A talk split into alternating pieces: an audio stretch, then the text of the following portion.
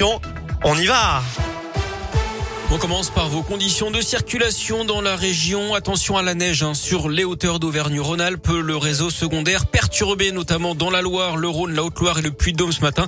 Des opérations de salage sont en cours, mais c'est compliqué hein, localement. Soyez prudents.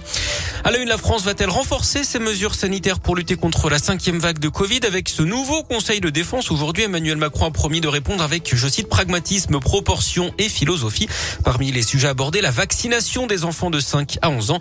Un nouveau confinement ou même le retour des jauges n'est pour l'instant a priori pas à l'ordre du jour. La situation épidémique, elle continue de se dégrader avec plus de 42 000 nouveaux cas pour la seule journée d'hier. On dépasse désormais les 11 000 malades hospitalisés du jamais vu depuis le mois d'août. Les chiffres du Téléthon sont tombés. Plus de 73 millions d'euros de promesses de dons récoltés, près de 3 millions dans la région, avec dans le détail 757 000 euros dans le Rhône, 445 000 euros en Isère, 283 000 euros dans la Loire, 230 000 dans le Puy-de-Dôme, 222 000 dans l'Ain ou encore 79 000 en Haute-Loire. Le Téléthon qui continue, hein, le 36-37 fonctionne encore quelques jours et le site don.téléthon.fr toute l'année. Un acte de bravoure dans la région. Une employée du bar tabac de Vergonjon, Haute-Loire, a réussi à mettre en fuite deux braqueurs armés hier à la mi-journée. Les deux hommes casqués ont fait irruption dans le commerce pour exiger la caisse. C'est là que cette dame a aspergé l'un des deux agresseurs avec une bombe lacrymogène en attrapant la visière de son casque. Les suspects ont pris la fuite avant d'être interpellés et placés en garde à vue. Ils ont été confondus par les images de vidéosurveillance. Leur arme, quant à elle, était une réplique factice tirant des billes en plastique d'après la montagne. Dans le Puy-de-Dôme et toujours d'après la montagne, un homme mis en examen pour tentative d'homicide après une rixe à coups de couteau à Courpierre ce samedi. Un homme avait été blessé au thorax lors d'une fête a priori sur fond d'alcool. L'enquête se poursuit. Les suites de l'accident mortel sur la 6 à hauteur de Mâcon en Saône-et-Loire le week-end dernier, la mère de famille a repris connaissance d'après le progrès.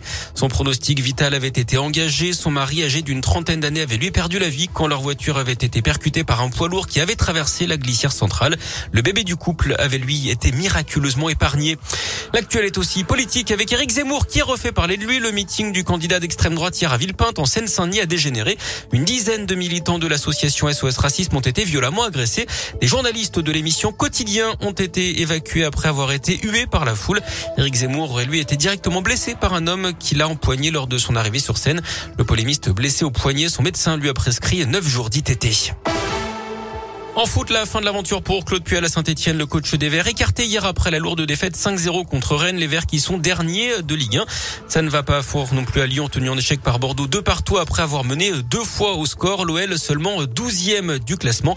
Et puis, euh, séquence difficile également pour le Clermont Foot, 18e après sa défaite à Montpellier 1-0 hier.